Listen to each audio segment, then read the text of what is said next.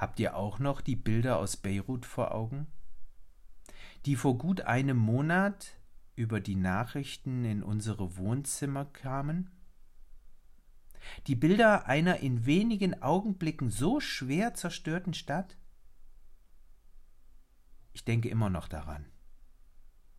Und wenn ich mir diese Bilder wieder vor mein geistiges Auge hole, dann denke ich, was müssen die Bewohner dieser gebeutelten Stadt denn noch alles ertragen? Solange ich denken kann, herrscht in dieser Stadt Gewalt, Zerstörung und bei vielen Menschen schiere Verzweiflung. Doch das war nicht immer so und muss auch nicht so bleiben. Denn es hängt, so denke ich, wesentlich davon ab, welchem Geist ich in mir Raum gebe. Ich bin tief bewegt gewesen von dem, was sich kurz nach der Explosion in dieser Stadt ereignete. Mehrheitlich junge Libanesen reichen einander die Hände über die Grenzen der Ethnien und Religionen hinweg, um miteinander anzupacken. Ich war auch dankbar über die Nachricht, dass sogar aus Israel das Angebot ausgesprochen wurde, zu helfen. Und wirklich traurig, als ich hörte, dass der libanesische Staat dies ablehnte. Warum? Kann denn nicht, gerade wenn man sich so verfeindet gegenübersteht, wie dies diese beiden Länder seit Jahr und Tag tun, die ausgestreckte Hand ein erster Schritt auf dem Weg des Friedens sein? Ich bin davon überzeugt. Doch leider wurde sie ausgeschlagen. Und die Menschen in Beirut waren mit Recht erbost darüber und demonstrierten und hielten dem Staat den Spiegel vor.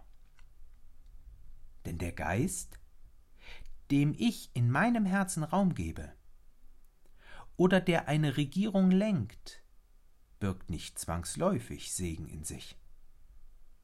Besonders dann, wenn er der eigentlichen Bestimmung der Menschen, gedeihliches Leben untereinander erst zu ermöglichen, entgegensteht.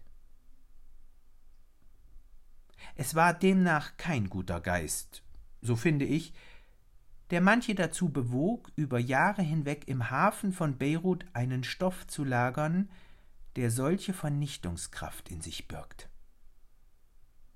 Und wenn ich dann noch erfahre, wer im Hafen von Beirut das Sagen hat, nämlich die Terrorgruppe der Hisbollah, dann fällt es mir schwer zu denken, dass es sich nicht um ein getarntes Sprengstofflager gehandelt haben könnte. Die Hisbollah, selbst Teil der libanesischen Regierung, hat, weil sie dem Geist des Zorns und des Hasses Raum gegeben hat, ihren Mitbürgern nicht gedient sondern sie missbraucht. Die Menschen im Libanon sind müde, denn sie haben über Jahrzehnte so viel ertragen müssen. Und sie wollen nicht mehr missbraucht und belogen werden, sondern gesehen und ernst genommen. Steh auf! Diese Aufforderung ertönte in den Kirchen anlässlich des diesjährigen Weltgebetstages. Steh auf! Gib dich nicht zufrieden mit den aktuellen Verhältnissen um dich herum, die viel zu oft einem gedeihlichen Miteinander entgegenstehen. Und die Libanesen standen auf und packten an, räumten den Schutt aus Beirut weg und demonstrierten für Veränderungen und tun es noch, weil sie vom Geist der Hoffnung beseelt sind.